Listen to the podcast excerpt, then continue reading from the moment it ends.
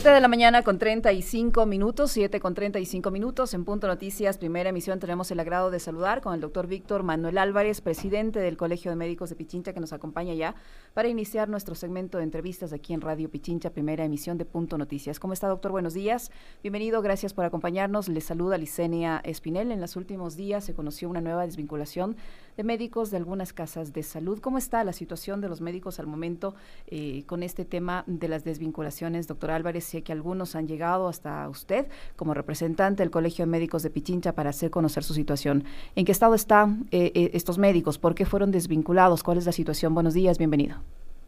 Eh, Listería, muy buenos días. Un saludo a toda la audiencia de, su prestigiosa emisora Pichincha. Eh, bueno, eh, nosotros tuvimos conocimiento en, la semana pasada de que hubo una desvinculación de alrededor de 30 médicos en el hospital eh, del sur del Instituto Ecuatoriano de Seguridad Social, Quito Sur. Nosotros rechazamos tal situación, tal decisión administrativa porque la consideramos ilegal.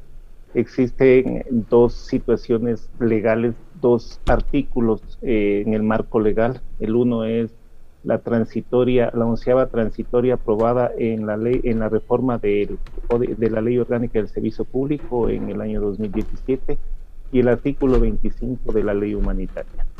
Eh, somos un Estado de Derecho y por tal tenemos que cumplir con lo que norma, norman las leyes y obviamente debemos defender los eh, derechos de los trabajadores y en este caso los derechos de los profesionales de la salud. Profesionales de la salud que estuvieron en primera línea, que fueron felicitados que por una situación, por un, eh, un ardid eh, administrativo, en el mes de junio o julio se les cambió su nominación de contrato, se les hizo un nuevo contrato y después se aduce que con ese nuevo contrato perdieron los derechos, situación que es, eh, eso no es real y por eso se los desvinculó nosotros vamos a seguir todas las acciones administrativas y legales para que esto no vuelva a repetirse. ¿Qué dicen las autoridades sanitarias frente a estas decisiones, doctor Álvarez? Ellos deben, entiendo yo, ya conocer el malestar que esto ha generado y esta ilegalidad con la que se ha actuado frente a, los médicos. No hemos tenido una respuesta y nosotros hemos hecho pública nuestra, eh, nuestra sorpresa y nuestra indignación por esta situación Esperamos que eh, se revea eh, en, el, en, el, mejor, en el plazo más rápido. Usted vio cuál fue la respuesta por parte del Instituto Ecuatoriano de Seguridad Social, aduciendo de que se estaba eh, realizando todas las acciones dentro de, entre comillas, el marco legal. Pero tenemos que tomar en cuenta que los compañeros del Hospital del Sur, Quito Sur del IES, fueron cambiados su denominación, pero eso no quiere decir que perdieron el derecho que tienen eh, de ampararse a la, al artículo 25 de la ley humanitaria. Una ley que fue eh, obviamente objetada, criticada por nuestro Colegio Médico de Pichincha, porque considerábamos una ley que era una ley populista, una ley que simplemente trataba de eh, mejorar la imagen de los legisladores hacia los profesionales de la salud, no estaba totalmente respaldada por un presupuesto adecuado, pero fue aprobada y si está aprobada, obviamente lo que se tiene que hacer es cumplir. Y eso es lo que nosotros estamos exigiendo, que eso cumpla con el marco legal o que se haga algún trámite eh, legislativo para reformar. Pero así esté reformada el Licenia, ninguna ley tiene carácter de retroactivo. Así que nuestros compañeros están amparados por ese artículo y obviamente si son em, desvinculados, tendrán que realizar todas las acciones legales para que se restituyan sus derechos. Ahora, ¿se conoce si van a contra, se va a contratar nuevo personal médico para llenar las vacantes que estos profesionales de la salud dejan y qué va a pasar con los pacientes o las áreas que ellos estaban atendiendo? Mire, eh, lo que tenemos que eh, hacer es romper todo este vicio de contratación que hemos tenido desde la época del gobierno de Rafael Correa eh, ¿Por qué lo decimos? Porque se ha abusado, se ha prostituido, y disculpe el término, pero es así, eh, la utilización de esa figura legal que es el contrato ocasional o el nombramiento provisional en el campo de los profesionales de la salud. No hemos tenido concursos de merecimientos adecuados desde hace mucho tiempo, casi 14 años. Los últimos concursos que los, se los tuvo de una manera adecuada fue antes, en el 2006, cuando algunos médicos ganamos un concurso. Y estoy en, el grupo de los últimos médicos que ganamos un concurso con todas las normas de ley, con todas las situaciones en las que se daba eh, mucho énfasis en tanto en los merecimientos también como en las, en las pruebas de oposición. Entonces, se debe dejar de hacer eso. Mire cómo es la situación, cuántos compañeros tienen más de 10 y 12 años de trabajar bajo la figura de un contrato ocasional, situación que es ilegal y que obviamente está amparada por dos, eh, dos eh, transitorias, la una, me parece que era la, transitoria 7 8 de la ley, y ya lo, no lo aplicaron de manera adecuada y cuando tuvieron esa, eh, se dieron cuenta de ese error, en el 2017 se planteó la eh, transitoria, onceava transitoria, que no se le aplicaba. Llevamos cuatro años ya de esa transitoria y todavía no se lo aplica. Entonces, eso es lo que tenemos que mejorar. Primeramente, las condiciones laborales que van a tener los profesionales de la salud. No es lo mismo trabajar con un contrato ocasional al cual están sujetos a lo que fueron en el pasado, a chantajes para que apoyen a las autoridades, para que salgan a las marchas, que trabajar con un nombramiento definitivo en el cual están, están tienen todo el respaldo, todos los derechos y las obligaciones de una ley orgánica del servicio público. Esperemos en el futuro salga, eh, salgamos los profesionales de esa ley eh, eh, genérica y que actuemos con una ley propia que garantice el derecho de la, de la salud que tienen los ecuatorianos y que también ponga reglas claras a la, a la actividad y a la profesión, a la práctica de la profesión médica en el país. ¿Usted tenía esperanzas, doctor Álvarez, de que este tipo de decisiones se suspendan? Porque eso pasó también en el gobierno del expresidente Lenín Moreno. ¿Usted tenía esperanzas de que esta situación cambie o se tome otro tipo de decisiones en el actual régimen? Esperamos, esperamos que exista ese cambio, esperamos que se cambien todas aquellas situaciones fuera del orden legal, todas aquellas situaciones que violentan los derechos de los profesionales de la salud. Creo que uno de los pasos que se puede dar es en eh, el trámite de la ley orgánica de la carrera sanitaria en la, la Asamblea Nacional y obviamente el, el ejecútese por parte la, de la, de la poder eh, del presidente, digamos, para así tener reglas claras y mantener eh, un proceso de trabajo, un proceso de una carrera sanitaria que beneficie a la población. Miren, esa, en esa carrera sanitaria tenemos algo que se ha planteado, que es un derecho que tienen todos los ecuatorianos a tener acceso de salud con eh, médicos especialistas y eso se llama las, eh, eh, los, las llamadas, médicos de llamada. ¿En qué consiste eso? En que la población va a tener 24 días a, a, las 24 horas al día, 7 días a la semana, 375 días del año, en hospitales de tercer nivel, médicos especialistas que en caso de emergencia, por trauma, por una situación, van a estar, van a acudir a sus unidades de trabajo a solucionar en ese momento el problema de los trabajadores, de, los, de las personas. En este momento no se puede hacer eso porque las autoridades manifiestan que eso es ilegal y que el médico tiene que cumplir las horas presenciales. Entonces, con esa situación se está afectando a la salud del pueblo, se está afectando y no vamos a permitir esa situación. Debemos mantener ese tipo de horario que favorece a la población. Un médico tiene que estar de llamada en un hospital de tercer nivel para que en caso de que exista una emergencia desde el primero de enero al 31 de diciembre, las 24 horas al día, tenga que acudir y realizar intervenciones que pueden y van a salvar la vida de los pacientes. Doctor Álvarez, yo quisiera su opinión desde el punto de vista médico. Eh, han transcurrido ya 100 días del gobierno del presidente Guillermo Lazo. ¿Cómo mira usted el estado en el que se encuentra eh, la, salud en el país, la situación sanitaria en general? Se han dado avances importantes en el plan de vacunación. Por poquitas dosis se cumplen los primeros 100 días. Los 9 millones de, personas vacunadas con dos dosis no se lo cumplió, se cumplió días después, pero finalmente se lo cumplió. Hoy inicia una nueva fase de vacunación para las personas que hasta, hasta ayer no habían han recibido eh, la dosis, hoy comienza una nueva etapa. Eh, eso es algo que hay que destacar. Si es una obligación del gobierno, no es un favor que se les hace a los ciudadanos, es una obligación de cualquier presidente, quien quiera que sea, eh, pero es positivo. ¿Qué más ha pasado en el ámbito de la salud que podamos destacar? ¿Qué cosas están fallando aún en, materia sanitaria o que han fallado todavía en estos primeros 100 días? Hay que recordar que eh, también se vive una emergencia en los hospitales eh, públicos, sobre todo para la adquisición de medicamentos. ¿Esto está o no está caminando? ¿Cuál es su evaluación?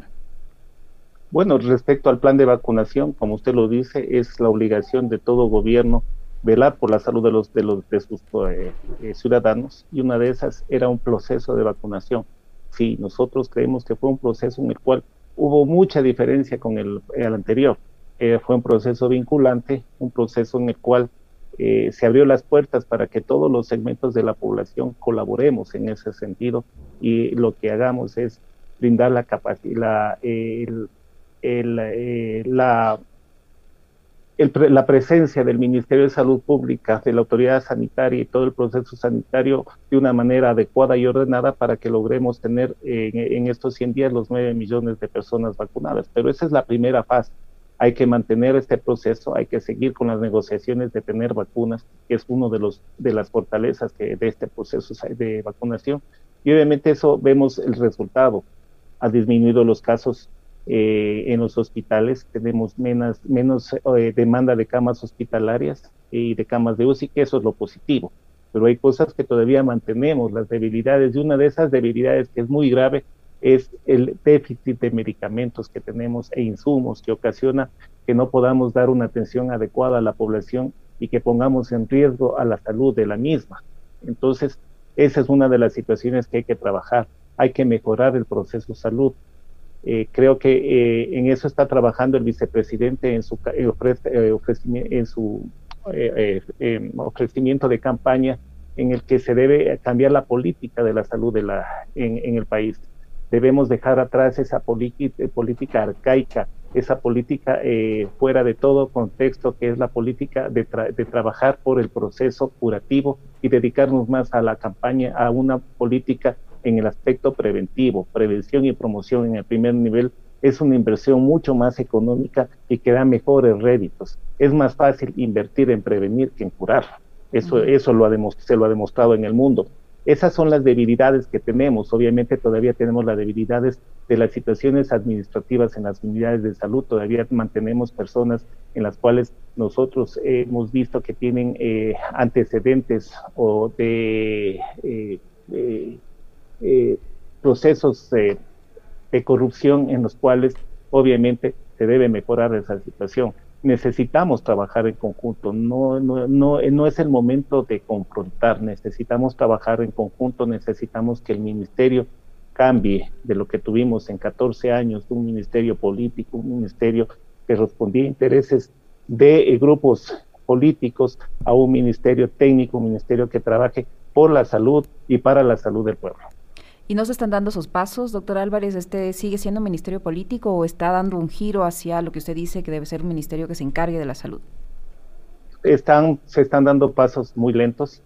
Esperamos que la situación eh, ya mejore. Se han, han, pasado los 100 días y en algunas cosas hemos visto la apertura del ministerio. ¿no? Eso es la situación de la vacunación, el cambio de la, de la, de la política y de la estrategia contra, la, contra el virus y la pandemia, que es algo muy importante pero todavía tenemos debilidades.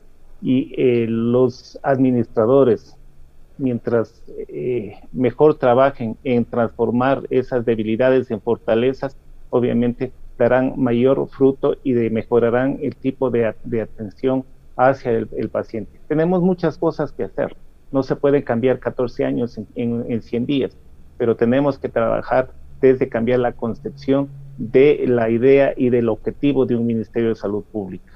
Mucho daño lo tuvimos el año en el gobierno pasado. Tuvimos la, peor administración de salud en la historia, con la peor pandemia de la historia que hemos tenido en el país, y eso ocasionó mucha, mucho problema, no solamente en la situación de, de, tratamiento o trabajo con pacientes COVID, sino también trajo el efecto colateral de nuestros pacientes crónicos, de nuestros pacientes no COVID.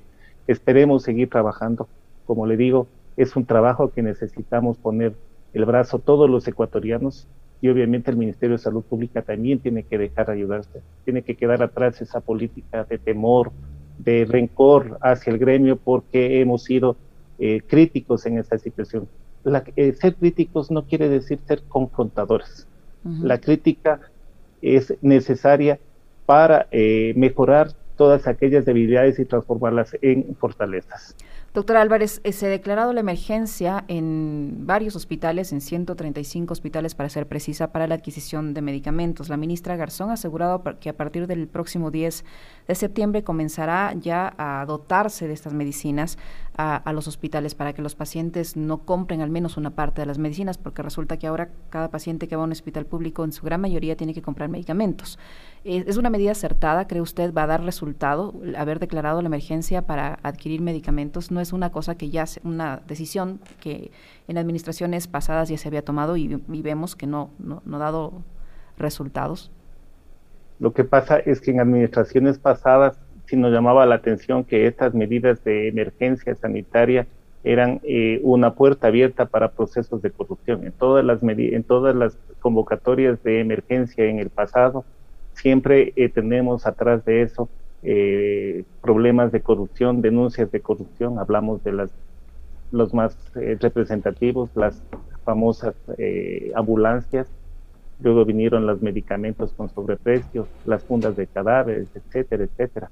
Y nos llamaba la atención y nos sigue llamando la atención que todos aquellos actos que están manchados con, con corrupción esos procesos se los agilitaba de una manera rápida y todos aquellos procesos que eran limpios y transparentes o no se los hacía de una manera ágil o terminaban como la mayor parte de ellos, declarados desiertos o se caía el proceso. Creemos que es el, momento para mejorar esta situación. Uno de los cambios que se lo ha hecho es estas emergencias focalizadas para que se pueda ver más control. Estamos haciendo esa situación. Esperamos que se mejore. Pero la salud no puede vivir de emergencia se tiene que dar un cambio eh, del timón muy grande, se tiene que hacer un cambio de 180 grados en la política del Ministerio de Salud Pública. Tenemos que manejar eh, eh, la situación con mayor responsabilidad, dejar atrás ese proceso triste en el cual cada año los gremios rechazábamos la, la, disminución del presupuesto de la salud y salía la autoridad sanitaria a hacernos un juego de números a tratar de convencernos que no se ha disminuido el presupuesto y mire, ahí tenemos las consecuencias. Y otras de las consecuencias, ¿por qué la salud está así? Es obviamente por los favores políticos, por la politización de los sectores, por eh, la entrega de las gerencias de las zonas a personas que eh, se, se pagaban favores. Ya no queremos ver a legisladores o asambleístas visitando los hospitales para sostener a sus, a sus gerentes. Eso, eso tiene que quedar en el pasado. Ahora tiene que ir la autoridad sanitaria no a respaldar a sus administradores, sino a fiscalizar y a, analizar y a revisar el trabajo de los mismos, porque ellos están trabajando para el pueblo y tienen que dar todo su trabajo en ese sentido. Atrás debe quedar todas aquellas falencias administrativas por las cuales el presupuesto no es utilizado y por las cuales no se ha comprado la medicación, porque eso demuestra una irresponsabilidad de la administración. Esperemos que las cosas cambien, vamos a, hacer.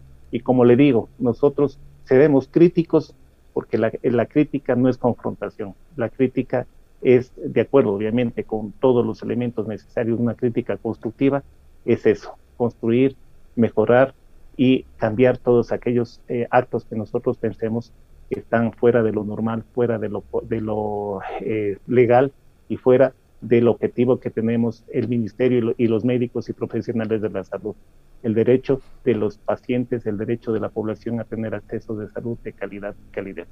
Doctor Álvarez, en los últimos días se conoció de una de la presencia de una nueva variante del COVID-19. Se trata de esta variante MUD que se, que se expande eh, tanto en Colombia como en nuestro país, según la Organización Mundial de la Salud. Al menos ha sido una alerta emitida por la Organización Mundial de la Salud. ¿Usted tiene información sobre esta nueva variante MU? ¿Cuál es la diferencia respecto a las que ya están en el país y que causan eh, interés y que son de interés de las autoridades sanitarias como la Delta, como la Beta, como las otras que están siendo monitoreadas? ¿Cuál es la diferencia y qué peligrosidad puede o no representar esta nueva variante?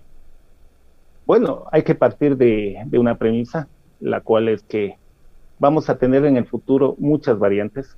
El virus no va a estacionarse, es un comportamiento, entre comillas, normal de todos los virus, ir variando, ir cambiando, ir mutando.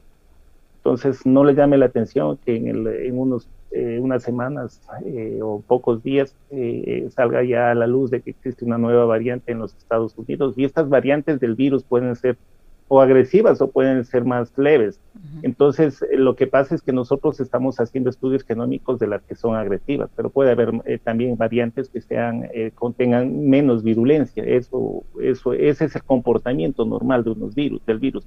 Entonces, esta variante MU es una variante que se la eh, localizó en Colombia, que aparentemente ah, tiene ya una penetración en el país, que este, está ya con un porcentaje alto de pacientes, pero es una variante que no está catalogada como una variante de preocupación en la, por la Organización Mundial de la Salud, es una variante que se está estudiando y como todas las variantes, tiene una respuesta adecuada por parte de las vacunas y sobre todo tiene una respuesta eh, muy importante a las medidas de eh, barrera, que son la utilización de las medidas de bioseguridad. No nos debe preocupar la situación de las variantes, lo que nos debe preocupar más que la presencia de nuevas variantes en el país es eh, el relajamiento de la población. Mientras se relaje la población, cualquiera de las variantes o el virus inicial, el virus pandémico, el SARS-CoV-2 inicial, puede seguir atacando a nuestra población. Si nosotros tenemos eh, nuevas eh, cepas, nuevas eh, variantes, lo que tenemos que hacer es fortalecer el proceso de prevención. Esa es la clave.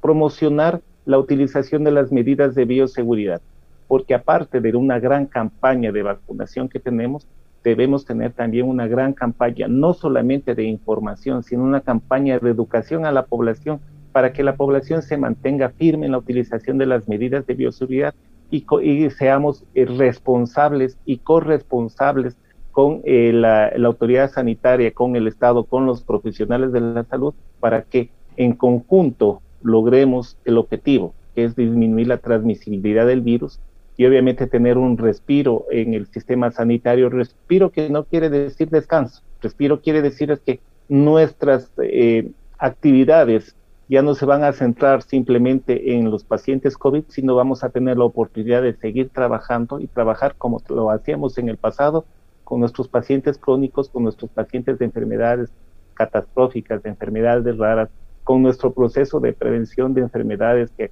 que conllevan a un futuro un proceso, una, una em, un problema en la salud, en, eh, de salud en el país. Eso es lo, ese, ese, ese es el significado del respiro para nosotros cambiar y mejorar nuestra atención a los pacientes no COVID.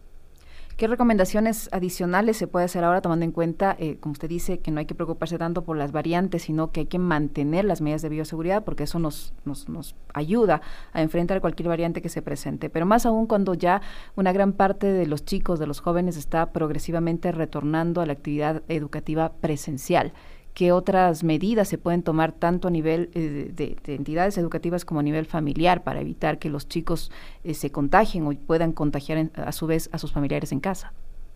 A ver, vamos a, seguir preocupándonos no solamente por las variantes, sino vamos a preocuparnos por todas las, eh, necesidades que tenemos para salir de este virus el hecho que, de hablar que no nos preocupemos mucho quiere decir que no enfoquemos la, nuestra mirada solamente a la presencia de las,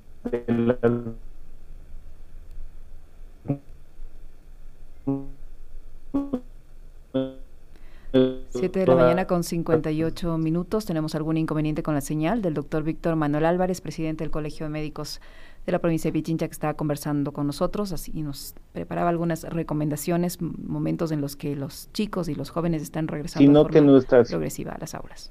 Le escuchamos, eh, doctor. Y obviamente hemos dicho, obviamente nosotros hemos dicho que uno de los elementos importantes para este proceso de, eh, de retorno progresivo a clases tiene que ser la prevención, tiene que ser la, la, presencia de protocolos adecuados y no solamente que se los apliquen las unidades de, educación, sino que estos protocolos también tienen que ser eh, fortalecidos en los hogares. Que sacamos mandándoles a nuestros niños a las clases y, y, pidiendo, solicitando, exigiendo medidas de bioseguridad, si en nuestros hogares los fines de semana la mayor parte de los miembros salen a fiestas, a, reuniones sociales, a practicar deporte, no utilizan mascarilla en los centros de, en, en, las, en, las, en los sitios donde lo tienen que hacer. Entonces, este es un proceso en el que tenemos que tener una eh, corresponsabilidad todos los elementos. Si existen flexibilización de las medidas, de las, eh, de las medidas, de, las, eh, de, todas aquellas acciones de confinamiento que tuvimos, si existe flexibilización, esa flexibilización tiene que ir acompañada con un proceso de promoción y prevención para que la comunidad no sienta que esas medidas son sinónimo, de relajamiento, sino que esas medidas, esa flexibilización de las medidas es sinónimo de que tenemos que protegernos más para que para qué, para seguir con un proceso de recuperación económica, para hacer, seguir con un proceso de recuperación de educación, de eh, conocimientos, porque no solamente se necesita recuperarse económicamente, necesitamos recuperar la educación de nuestros niños, de nuestros jóvenes, necesitamos recuperar esa salud mental que de los niños que necesitan el contacto con sus compañeros. Entonces, este es un proceso en el cual tenemos que ser corresponsables y todos trabajar en ese sentido. Que nos estamos vacunados, sí. Que han disminuido los pacientes, sí.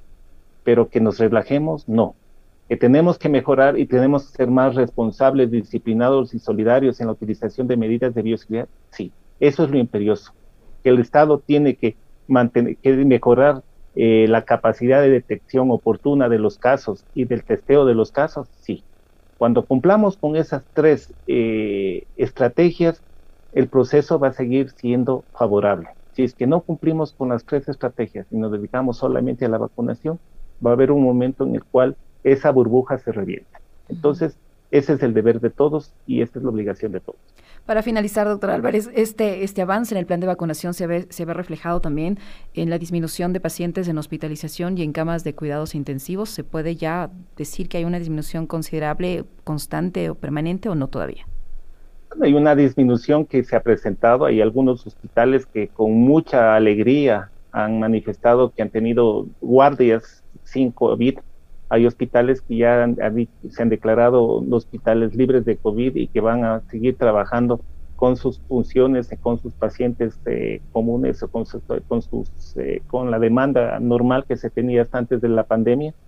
Esto en un proceso de pandemia no puede mantenerse como una victoria, simplemente es un avance que estamos haciendo y como le digo, para mantener ese avance tenemos que seguir con el proceso de vacunación, ser más rigurosos y ser más disciplinados y responsables con las medidas de bioseguridad y obviamente invertir más en las pruebas de detección, en las pruebas de testeo para en caso de que tengamos algún rebrote o que tengamos algún aumento en, alguna zona, obviamente tener una información adecuada y tener una respuesta epidemiológica real. Ya debemos dejar en el pasado lo, de lo del gobierno anterior dejemos en la historia, en la nefasta historia, el recuerdo de uno de los peores administradores de salud, como fue el doctor Ceballos. Dejemos eso en el pasado y busquemos un trabajo en conjunto para, para tener una fortaleza en el presente y tener un futuro adecuado para la salud de los ecuatorianos. Muchísimas gracias, doctor, por su tiempo y por la información que nos ha proporcionado. El doctor Víctor Manuel Álvarez, presidente del Colegio de Médicos de Pichincha, que ha estado con nosotros. Gracias, doctor.